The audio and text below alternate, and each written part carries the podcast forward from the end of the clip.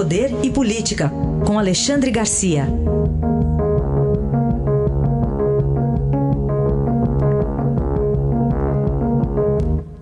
Alexandre, bom dia. Bom dia, Raíssa. Bom dia, Carolina. Olá, bom dia. Começamos com críticas que foram feitas pelo ex-presidente Lula a Sérgio Moro. Pois é, a gente pensava que, eh, pensa que já tinha ouvido tudo, né?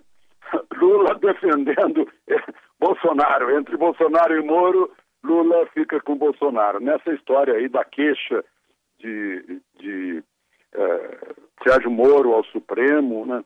Uh, queixa muito bem recebida pelo ministro Celso de Mello de que Bolsonaro interfere na Polícia Federal.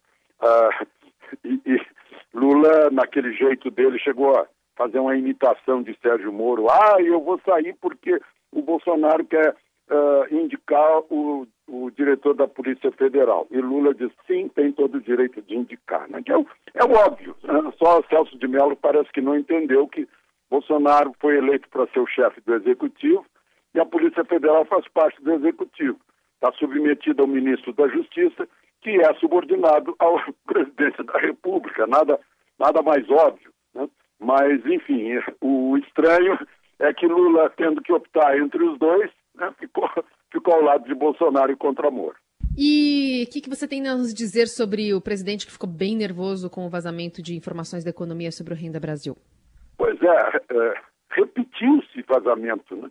As pessoas estão estão estão lá dentro do Ministério da Economia elaborando planos que depois têm que ser submetidos ao ministro, que vai submetê-los ao presidente da República. E antes da aprovação dos chefes, sujeito, não sei se é por vaidade, por provavelmente ingenuidade, porque no caso é uma pessoa que vem acompanhando uh, desde, de, desde a equipe de transição, deve ter sido ingenuidade Aí dá munição para a oposição, claro que isso irrita o presidente, óbvio. Né?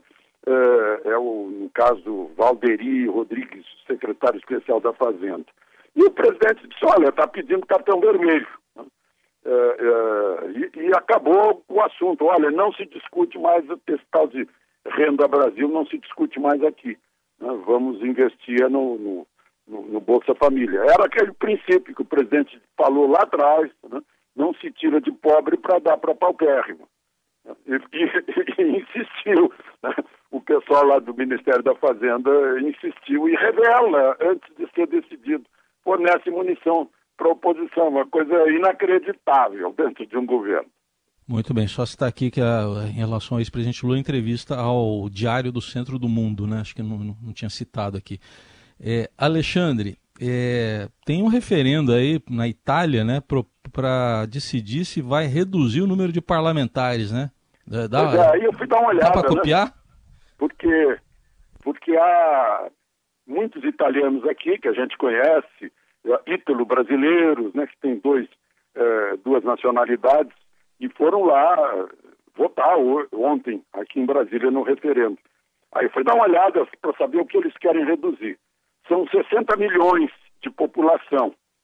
Tem 315 senadores e 630 deputados.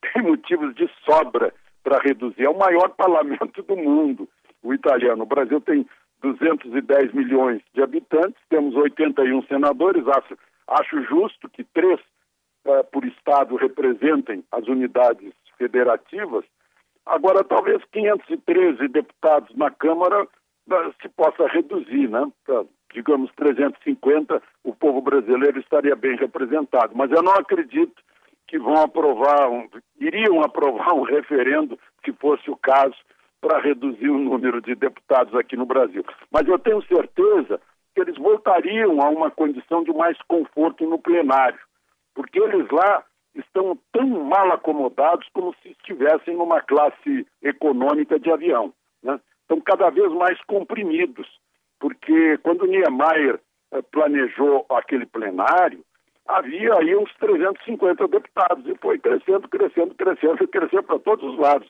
Já não tem mais limite para crescer. Né? É muita gente. Este foi Alexandre Garcia, que volta amanhã ao Jornal Eldorado. Obrigado, até amanhã. Até amanhã.